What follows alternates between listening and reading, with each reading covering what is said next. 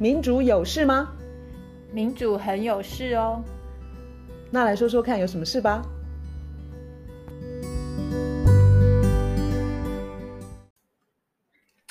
大家好，今天是二零二零年十一月十三日，今天是我们 Pocket 的大日子，我们有新的声音加入了，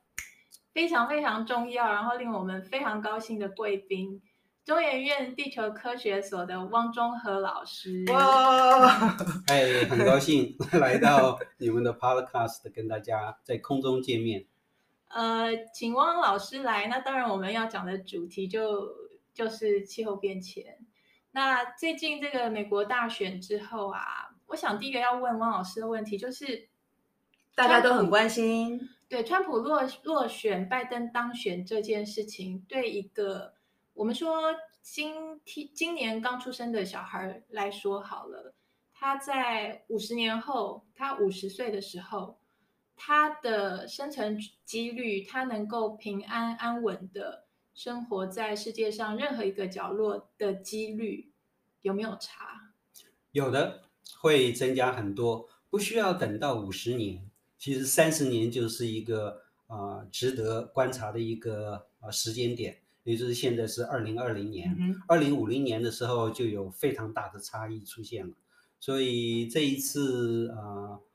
拜登当选美国新任的四十六任总统，其实在这个气候变迁的这个议题上面来说，它带来的影响不是美国在未来的四年在政治啊、经济啊、外交会有很大的这个变革，其实对我们气候变迁这个层面来说。它的影响可能是百年的，所以呃，拜登当选对我们做气候变迁研究，对于我们这个环境保育这个领域的人来说，是一个值得欢欣鼓舞的一件大事。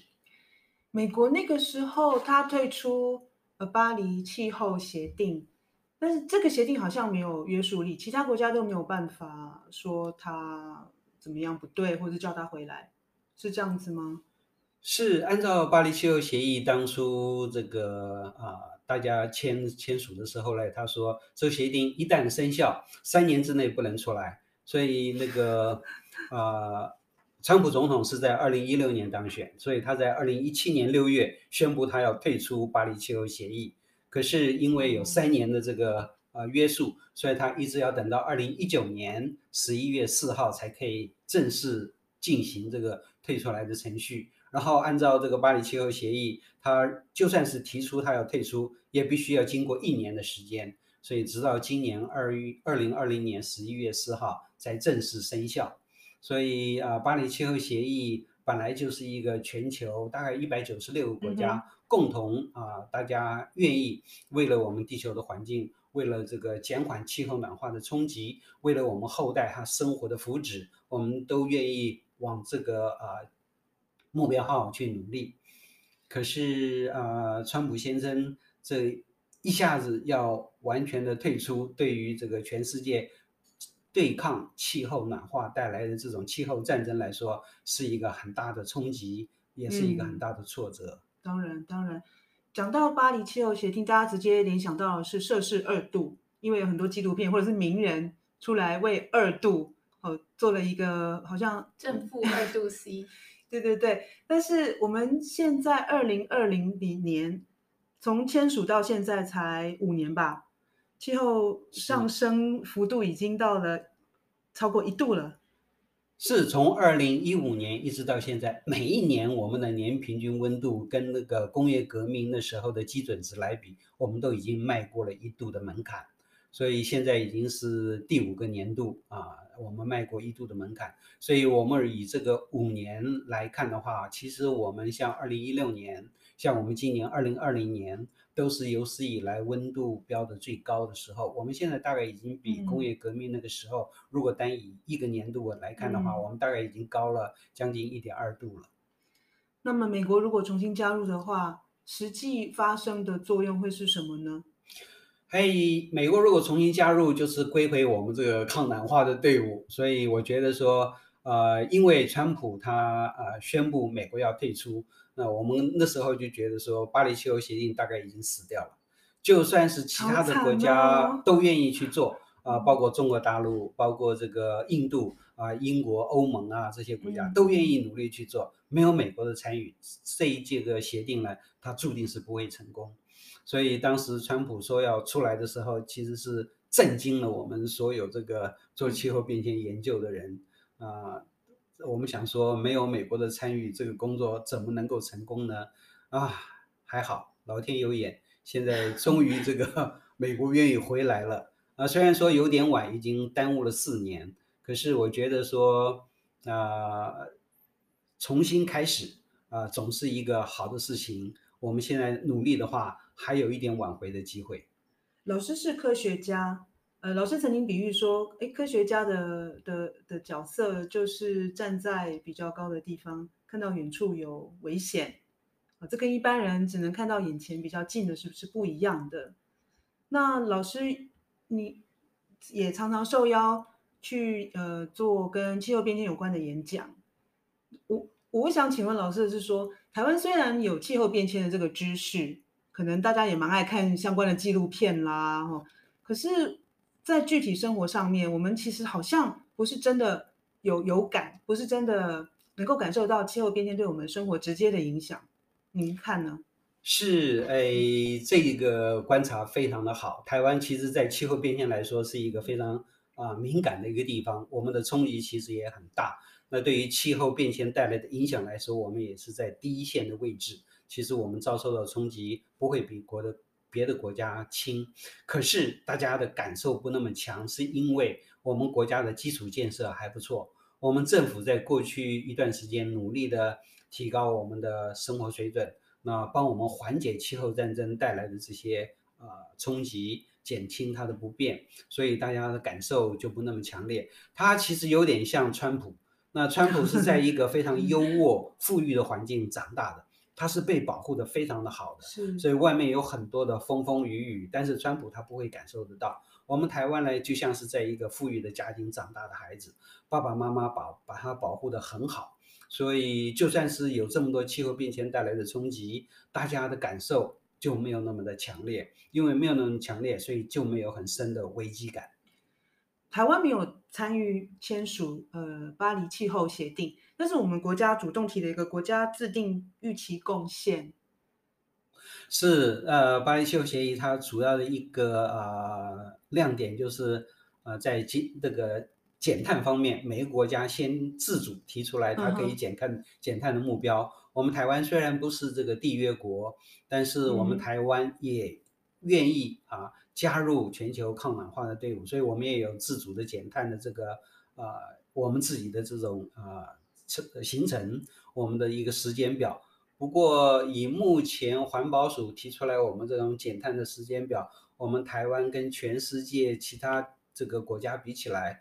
我们属于末段班，我们的末段班，对我们的减碳的这种那个呃目标，我们的程度其实都很差。因为我们国内很少讨论呢。哎，卢老师，你平常都关心气候变迁，有没有公民团体或者是学者？公民团体，公民团体是希望我们能够呃，政府能够在二零五零年的时候零碳排，但是政府它的立场是我们只要在二零五零年的时候跟二零零五年的碳排相比较。减少百分之五十就好了。就换句话说，末段班，末段班。对，换句话说，政府是非常没有野心，就是他的企图心，呃，比较比较弱。台湾政府有没 有压力的感觉？哎，其实台湾政府有压力的，是吗？啊、呃，尤其是呃，今年九月，中国大陆的习近平主席他当众宣布说，中国大陆他会在二零六零年达到碳中和，也就是零排放。这是中国大陆，中国大陆是全世界排放量最大的一个国家，是，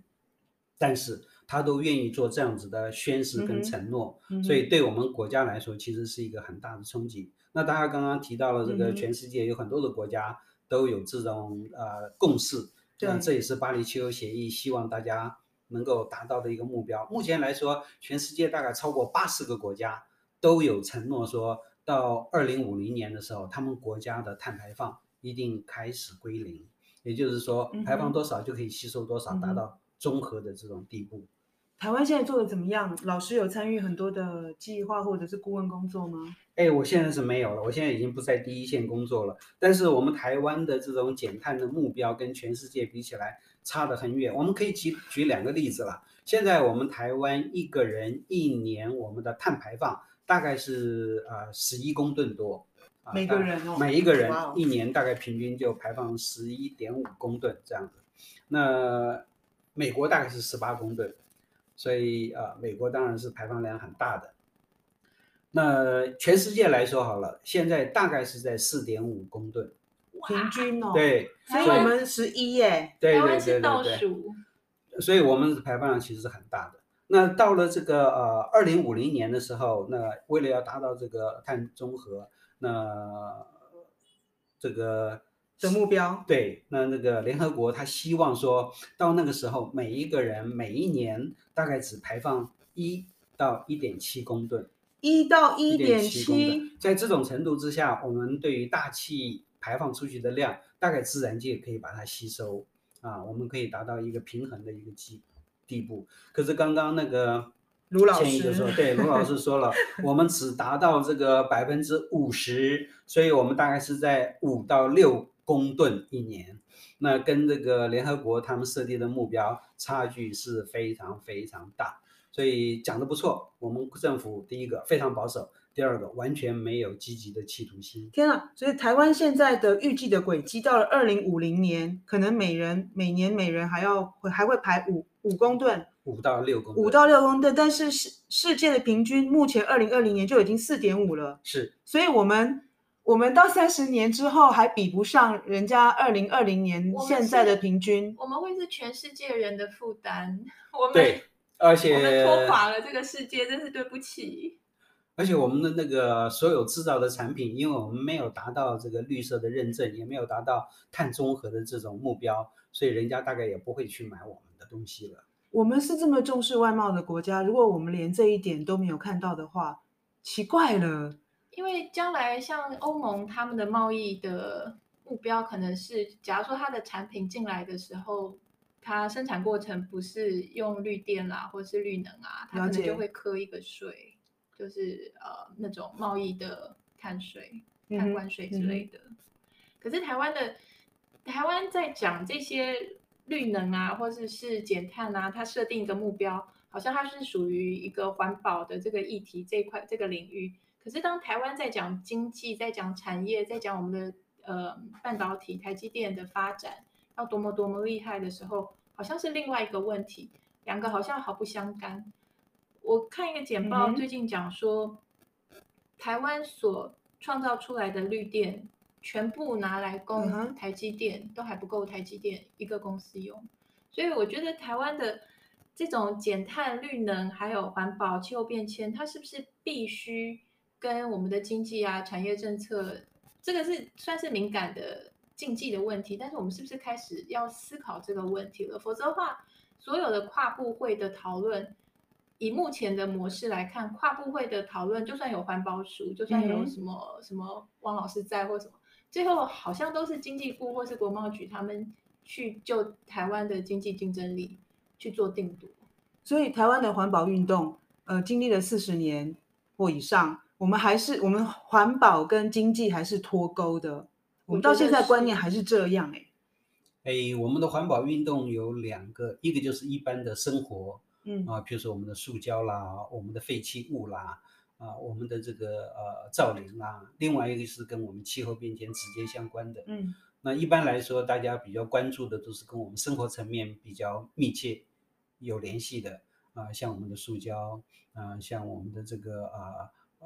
这个资源，我们有在做减速，我们有在做资源回收。但是对于气候变迁这一块，因为它牵涉的比较广，它的这个压力也是比较延后，所以目前来说，它就不像一般的环保议题那么引起大家的关注。两位老师觉得，那我们公民行动，我们可以用怎么样实际的行动，然后提高呃更多人。对于气候变迁这个议题有有敏感、更敏感或者是更深的认识。我先回答，但是其实是就是野炮的问题。对，就是呃，我们的感感受是，好像该害怕的事情，大家没在害怕。我觉得这个可能是算是蛮核心的一个问题。好像将要发生的事情是那么的恐怖，但是大家现在还蛮清闲悠闲的，好像也看不到海平面。海平面还好嘛，就是去海边玩啊，或者是看海，都还蛮美的。所以，是不是该害怕的事情，没有足够的人知道要害怕呢？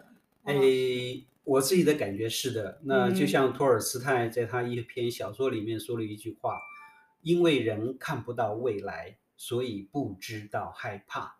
那我们做这个气候变迁的研究，嗯、我们就像是铁达尼号上面那个眺望的人，那他要站在桅杆上面啊、呃，望远方，看周围的危险。当他看到了这些危险，他就要传递下去。可是，在船上的人，因为他在一个那么豪华的游轮上面，他的享受，他的这个呃周围的舒适，让他忘掉了前面的危险，他也不去注意。呃，以铁达尼号做个例子，他最后就不幸撞上了冰山。嗯、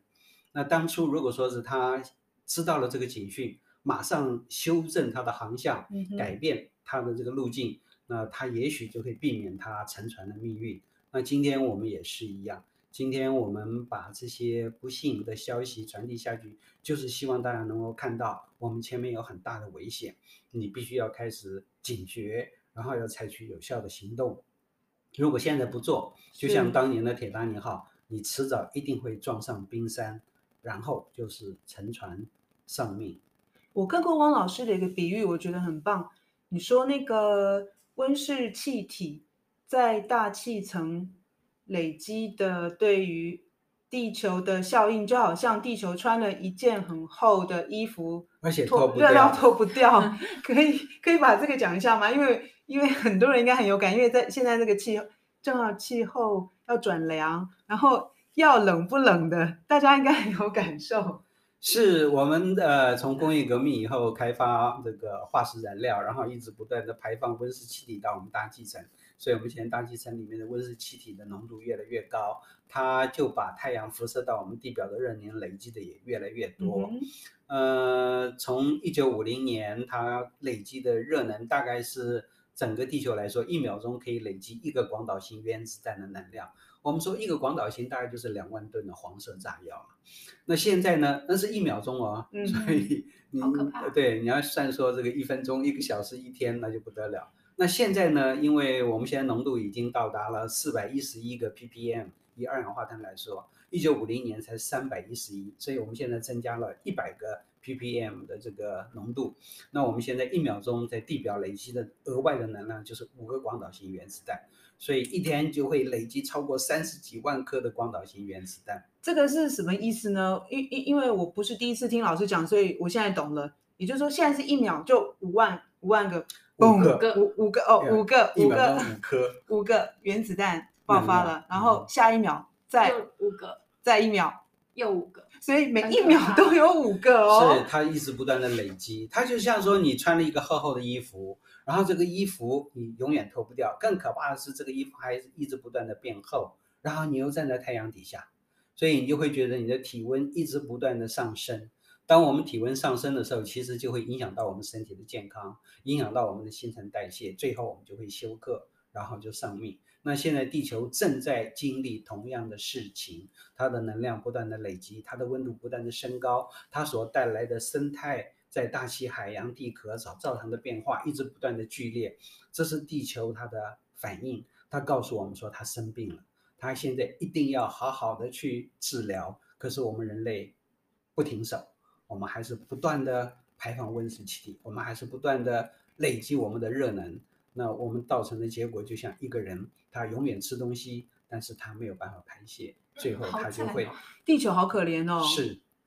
卢老师，你不是有提到说你跟同事谈谈到气候变迁的时候，然后他有人回应说，我要问这个问题，嗯、就是呃，这个这件事情可怕，可能大家有一点点感觉，但是我经常听到人讲说，好，这个这个这种东西很重要，我同意，但是永远有一个但是，然后常常听到那个但是就是，那我们的经济发展，我们的经济竞争力，我们的两岸关系，我们有一个。呃邻居在旁边要威胁我们，那些事情更重要。所以，嗯、呃，老师您怎么看？就是有很多人会觉得还有其他更重要的议题，那些其他更重要的议题需要我们现在立刻的关注。那气候变迁对很重要，可是那个很久以后。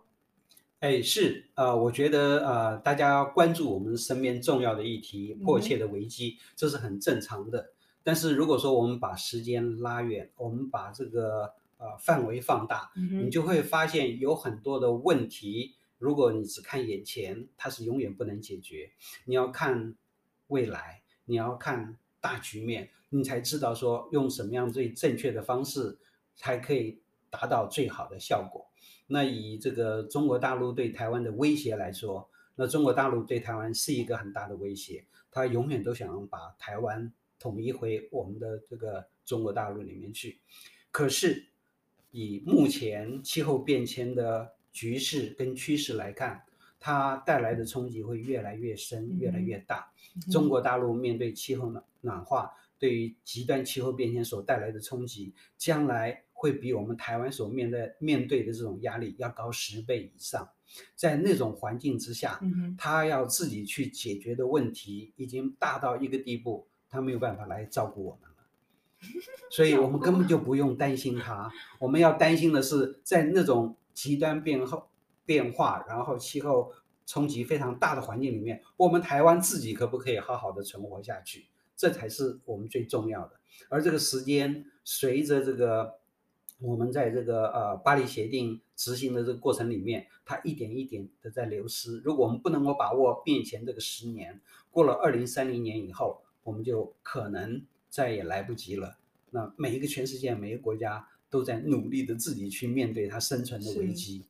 其实说起来，现在在这个气候变迁的情况之下，国与国之间那种敌对对立是非常愚蠢的事情，因为光是战争武器这些的碳排都不知道多少了。然后事实上，各个国家的人民大家是有共同的，算是一个敌人或是一个威胁，嗯嗯，所以彼此还在那边消磨消耗，非常的笨吧？叫中国赶快去关心他们自己内部的气候变迁的问题，但是我们比较关心的是说，他们根本不关心自己的人民。不过。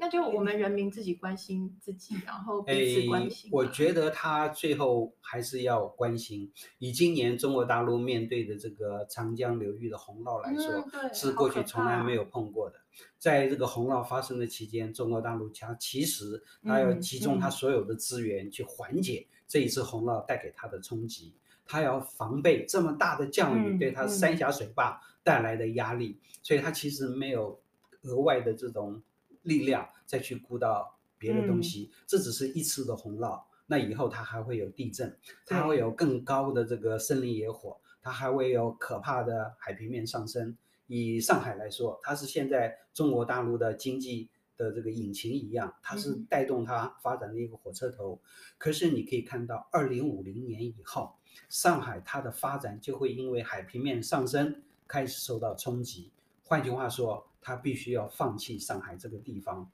他要重新再建立另外一个经济的一个这个中心。所以在那种情况之下，他没有余力，他也没有资源再去对付其他的问题了。这个听起来就是蛮激进的变化了。是，二零五零年也快了，所以是有一代的时间。对啊，我觉得对下一代真的跟下下代真的超级不公平的。嗯、我们在抢夺他们的资源，我们在抢夺他们的生存空间。好，那因为我们要聊的还很多，对，所以汪老师还会跟我们在一块。但是我们今天是不是先打上句点，然后我们下次再把下下集播放给大家？OK，谢谢，先这么说了，拜拜拜。